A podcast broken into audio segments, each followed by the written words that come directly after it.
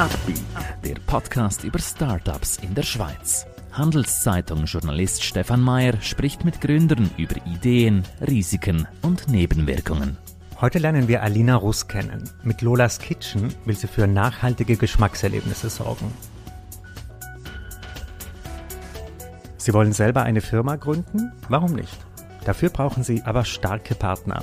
Einer davon ist die Credit Suisse. Mehr Informationen unter credit-swiss.com/Unternehmer.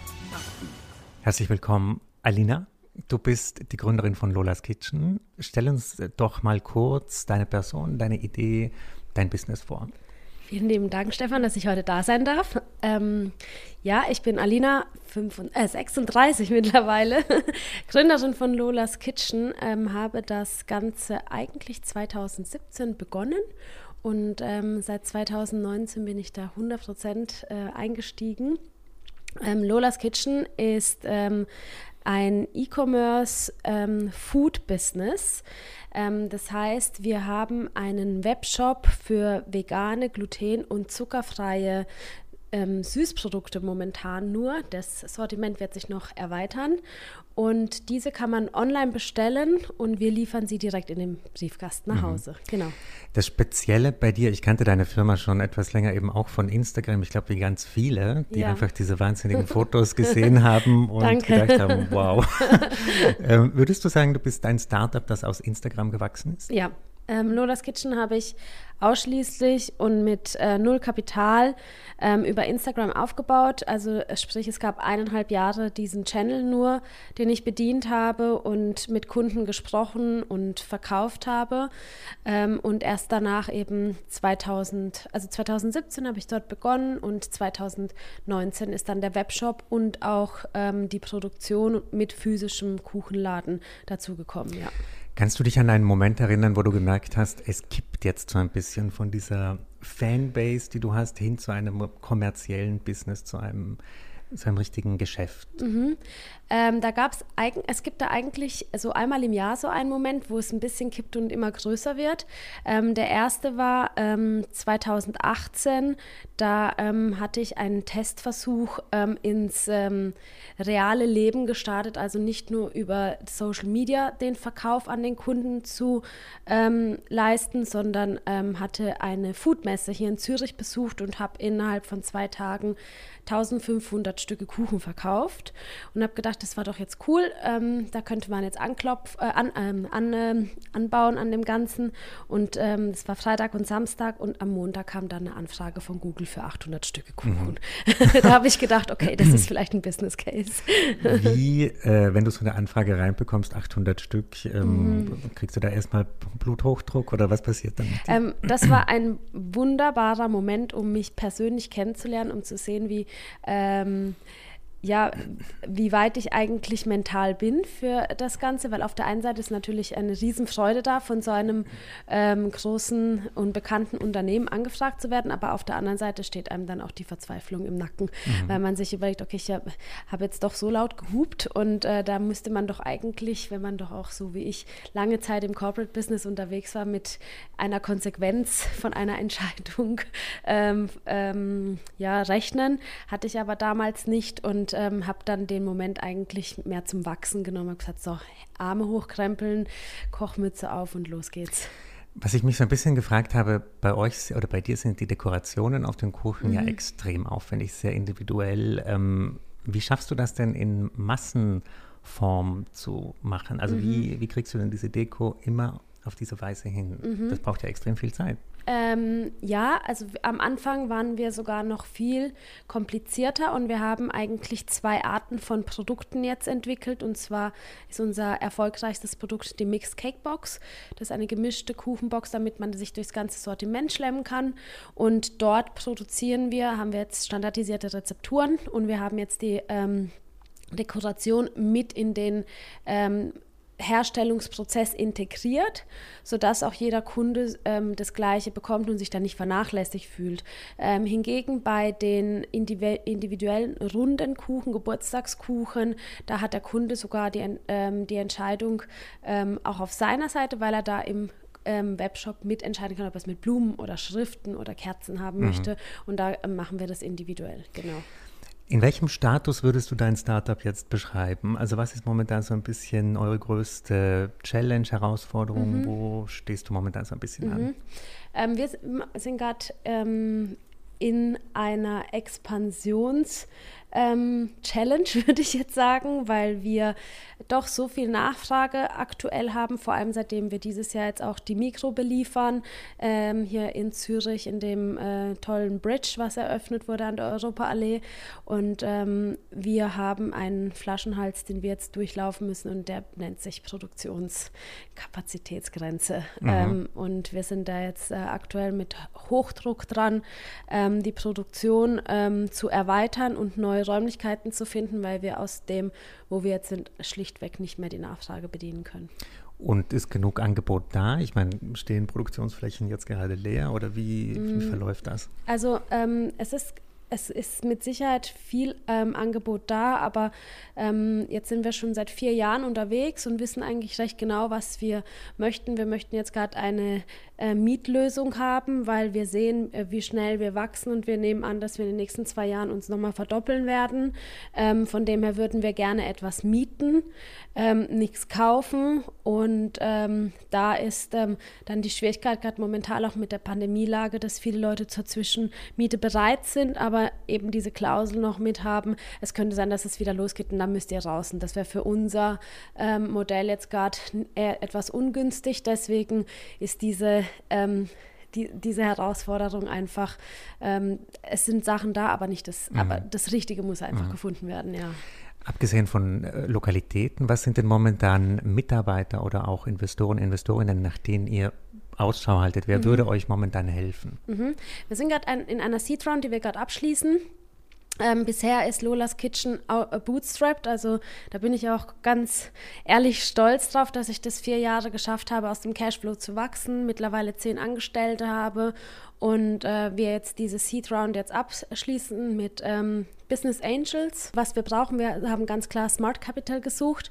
Ähm, nicht nur einfach Cash, das wir bekommen, sondern ähm, ich verstehe ganz gut, was wir für ähm, Schwächen haben und so habe ich auch bei den Mitarbeitern aufgebaut.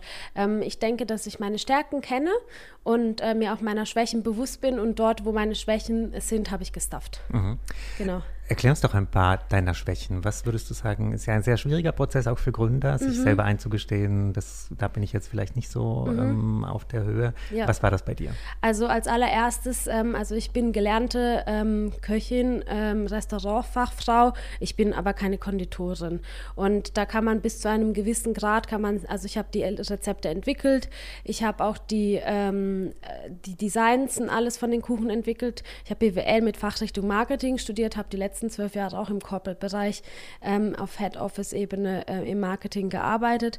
Aber da muss man sich ganz schnell halt einfach angestehen, ein ähm, Konditor, ein Patissier, der hat andere ähm, Ab Arbeitsabläufe, die habe ich so nicht drin. Und ähm, ich habe auch schnell verstanden, wenn ich der Mitarbeiter in meinem Unternehmen bin, geht es bis zu einem gewissen Grad, aber irgendwann mal muss man an die Profis abgeben. Mhm. Und das war die ersten Positionen, die ich gestafft habe, dass ich Konditoren habe. Ähm, administrative Arbeiten ähm, mache ich natürlich sehr gerne, auch Liebe zum Detail in jedem A Angebot, aber das ähm, muss man dann auch abgeben können. Mhm. Ähm, und jetzt auf höherem Level, ich habe jetzt gerade dieses, also wir schließen jetzt gerade mit dieser Seed Round ähm, auch ähm, eine ganz erfreuliche Sache ab und zwar, ich habe eine Co-Founderin jetzt ähm, endlich gefunden. Ich habe die Stelle lange Zeit offen gehabt und wollte da wirklich, dass es passt vom Bauchgefühl her, aber auch vom, von den Führungskompetenzen und äh, sie kommt ähm, aus dem Stra äh, Strategy Banking Bereich. Ähm, da geht es ganz klar, ähm, vor allem wenn wir jetzt mit Investoren sprechen, um ähm, Liquiditätsanalysen. Ähm, wie sieht es aus mit ähm, analytischen Prozessen, die wir jetzt ähm, äh, versuchen aufzubauen, damit wir äh, speditiver unterwegs sind. Mhm, mhm. und ähm, meine Stärken sind ganz klar, ich komme aus dem digitalen Marketingbereich. Ich habe äh, Produktlaunches gemacht ähm, und äh, neue Märkte erschlossen und äh, das ähm, muss man dann auch dabei bleiben. Mit wie vielen Kandidatinnen hast du gesprochen, als du nach einer Co-Founderin gesucht hast? Ähm, pro Jahr so circa zwei bis drei. Mhm. Okay, ist jetzt ja nicht so viel. Oder geht das, kann man da gar nicht mehr, weil es so eine wichtige Rolle ist, mhm. dass es da wirklich so viel Zeit braucht, ja. bis man jemand verstanden hat, durchschaut mhm. hat? Ich habe ähm, immer eine ähm, Einlernphase gemacht, was für mich einfach super intensiv war, weil es so zwei bis drei Monate waren, äh, die wir ähm, nebeneinander ähm, gearbeitet haben. Und ich ähm, mache da ähm, auch wirklich den Schritt dazu, diesen Vertrauensschritt ähm, zu gehen, dass ich komplett alles offenlege, weil man, man geht quasi eine sehr tiefgründige und enge Beziehung miteinander ein. Da geht es einmal ums Unternehmen, dass man versucht, in kürzester Zeit diesen ähm, Menschen, der eigentlich mit Teil sein möchte des, deines Unternehmens, alles zu erklären, aber auch deine private Person muss man, äh, finde ich, äh, muss man zeigen. Und äh, deshalb war es nicht möglich für mich noch mehr ähm, Leute zu scannen. A, ähm, sind ja schon viele im Bewerbungsprozess rausgefallen.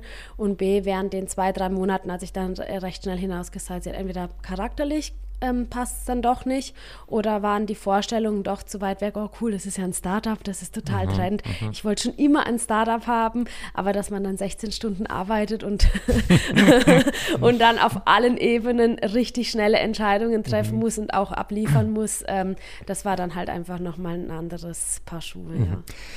Schauen wir ein bisschen zurück. Äh, du hast vorhin erwähnt, du hast eine jahrelange Karriere auch im Marketing, mhm. Corporate-Welt. Ähm, mhm. Was waren da so ein bisschen die Dinge, die dir jetzt nützen, die dich geprägt haben? Oder würdest du sagen, von dieser Corporate-Zeit, da kann man eigentlich wenig gebrauchen in der Startup-Welt? Nein, also ich finde, das ist, äh, ich bin sehr dankbar für meine Karriere und wer ähm, ohne dies glaube ich nicht da, wo ich jetzt bin. Ich äh, versuche immer alles so zu sehen, dass ich ähm, sehr viel lernen durfte.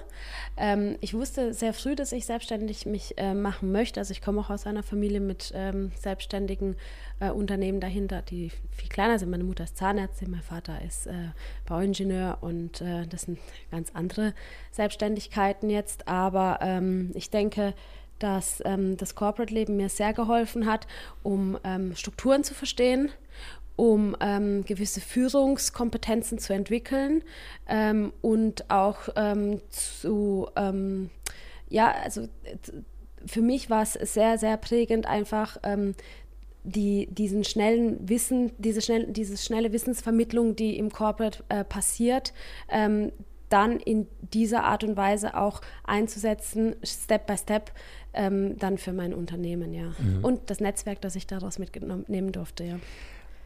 Kannst du dir vorstellen, nochmal zurückzugehen in diese Welt oder bist du jetzt völlig Startup verseucht, sage ich mal, und kannst gar nicht mehr mhm. in so einer riesen Struktur mit zehn Abteilungen und Abteilungsleitern. Doch, ich kann es mir sehr gut vorstellen. Also es gab öfters mal den Punkt bei uns, äh, dass äh, ich gesagt habe, hey, ähm, ich weiß jetzt wirklich keine Lösung und wir müssen halt einfach die finanzielle ähm, Situation beobachten. Wenn sich nicht bis zu dem und dem ähm, Monat einfach dieser ähm, Gap schließt, dann ist einfach die Realität, dass wir überschuldet sind und dass wir dann halt das Unternehmen zumachen müssen. Passiert aber im Startup recht schnell, dass es in die andere Richtung geht und auf einmal hast du dann mhm. übelstes Hoch. Mhm. Ähm, und äh, da waren halt, also da bin ich mir schon sehr bewusst auch mit den Kompetenzen, die ich habe und es kommen auch immer wieder ähm, Angebote ähm, reingeflattert und dann denke ich immer, Leute, lest ihr eigentlich mein LinkedIn? Ich bin völlig beschäftigt. Ich suche gerade nichts.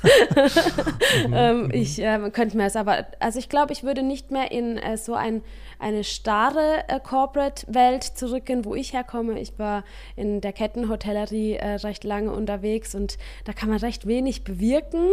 Ähm, aber was ich mir, es gibt ja tolle Startups, die mittlerweile schon groß sind und sich langsam aus den Startup-Schuhen hinaus bewegen. Also ich finde On-Schuh super spannend und sowas könnte ich mir definitiv auch vorstellen. Also ich äh, finde auch, ich weiß nicht, ob Lola jetzt das Letzte ist, was ich mache. Im mhm. besten Fall mhm. nicht. und, äh, ja. Aber skizzieren uns doch ein bisschen, wie Lolas Kitchen in der Maximalvariante aussehen könnte. Mhm.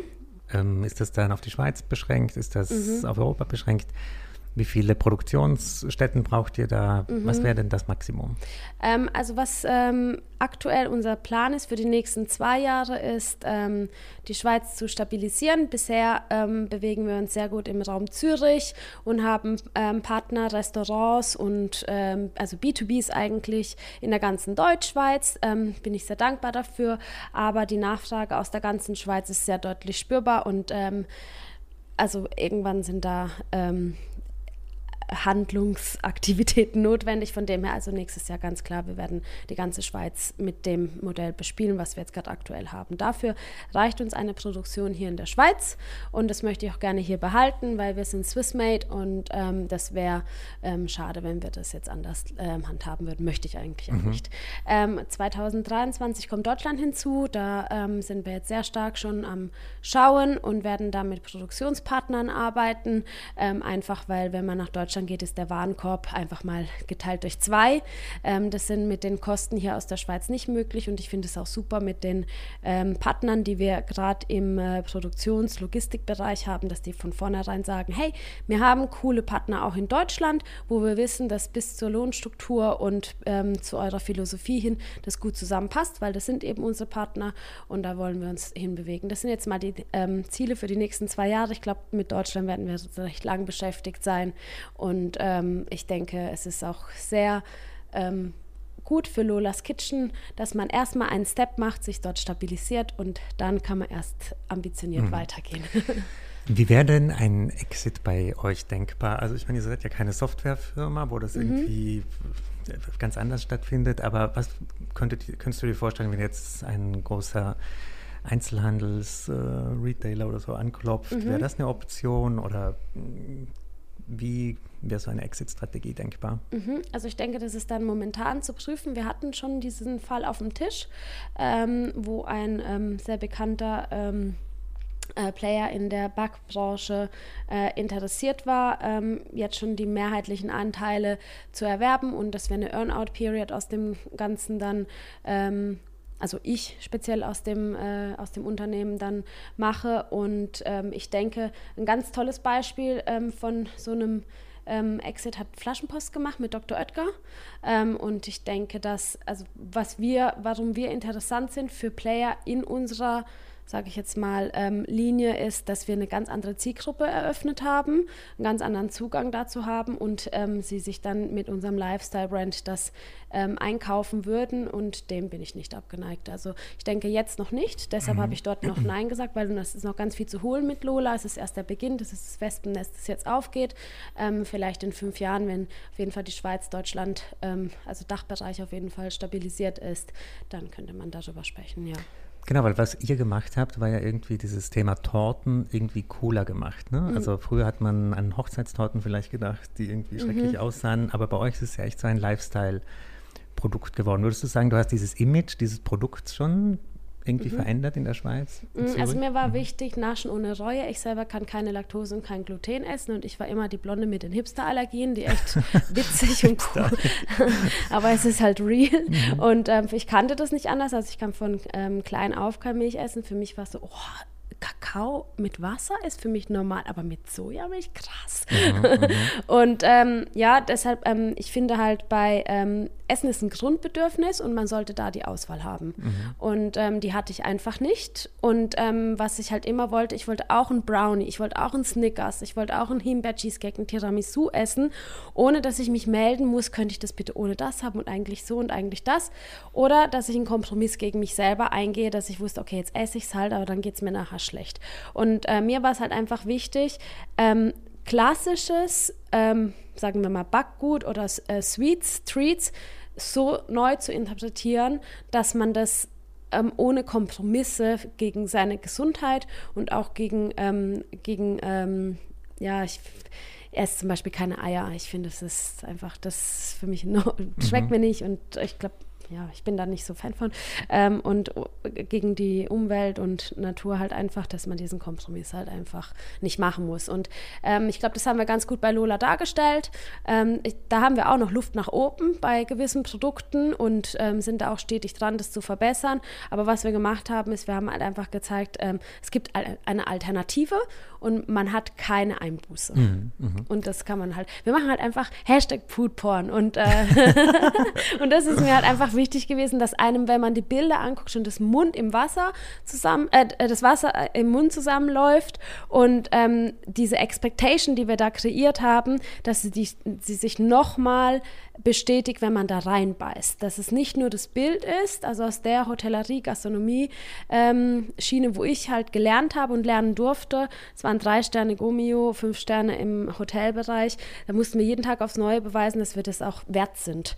Und dass es nicht nur das Auge ist, äh, das das beobachtet, sondern auch vor allem der Gaumen mhm. und die Emotion daraus bestätigt wird. Zum Abschluss, wenn jemand zuhört, der selber gründen möchte, mhm. ähm, was sind so Sachen, wo du sagen würdest, okay, wenn du so und so drauf bist, mach's nicht. Und wenn du diese Fähigkeiten hast, überlegst dir. Hm, ich denke, dass ähm, Gründer ähm, schon geboren sind, aber gute Gründer, äh, die, sind, äh, die, machen, die machen selber diesen Effort. Und ich denke, eine gute Portion Resilienz ist da notwendig, um sich immer wieder neu aufzurappeln und das Positive zu sehen, lernen zu dürfen. Ähm, man ähm, muss halt einfach wirklich ähm, auch ähm, beachten. Also ich bin jetzt zum Beispiel bootstrapped. Ich habe kein Investment von Anfang an gehabt. Das ist nochmal was anderes, wie wenn du halt gleich mit Investment startest. Und ähm, wenn man, ich glaube, wenn man diese zwei Unterschiede dann macht, dann ist es ähm, nochmals wichtig, dass man sich halt einfach bewusst wird, egal ob man Geld, äh, also Geld bekommt oder eben nicht. Ähm, du musst halt einfach wirklich richtig ähm, motiviert sein, um dann halt einfach oft, wenn deine Freunde halt was trinken gehen, Nein zu sagen. Ähm, weil ich persönlich, ich arbeite nicht. Ich ähm, bin dankbar, dass ich meiner Leidenschaft nachgehen mhm. kann. Ja. Aber woher kommt deine Resilienz? Du hast vorhin auch erzählt, es gab Situationen, wo du mhm. gedacht hast, okay, jetzt äh, geht das Geld aus oder was auch immer. Woher kommt deine Resilienz? Mhm, ich ähm, übe mich sehr stark darin, positiv zu denken. Ähm, weil wenn ich positiv denke, dann passiert auch sehr viel Positives und dann habe ich schon einen Handlungsmechanismus, der in ähm, eine sehr ähm, gute Art und Weise mündet, sodass, also zum Beispiel, ich denke, also ich gar nicht darüber nach, dass, also klar, plan for the worst, klar, aber das ist schon im Vor einem Vorausdenken, was passieren könnte, aber mein Handeln, ähm, ich glaube ganz fest an etwas und versuche dieses Positive dann auch schon so ähm, auszuüben und auch das ist eine ganz, ganz feste Denkweise in meinem Unternehmen. Also das ist das ist etwas, also ich denke auch, dass ähm, etwas nicht oh, sich als Opfer darzustellen, ach, warum passiert jetzt mir das schon wieder, sondern zu sehen, ey cool, ähm, das, da habe ich jetzt nicht so gut darüber nachgedacht, das ist jetzt passiert, muss ich jetzt daraus lernen, ein zweites Mal, du bist halt einfach dumm. Mhm. Und ähm, deswegen ähm, glaube ich, dass ähm, der Weg, wie ich ihn halt einfach gehe, ein bisschen, ähm, an, also ich denke auch ganz anders als meine Eltern zum Beispiel in ihrem Unternehmertum. Und ähm, da, das finden sie immer so spannend, was sie daraus lernen können. Und da zieht man auch andere Energien an. Mhm. Ja. Alina, das klingt äh, super spannend, sehr viel Energie, tolles Produkt ähm, und ich wünsche dir ganz viel Erfolg. Vielen lieben Dank. Ein Podcast der Handelszeitung.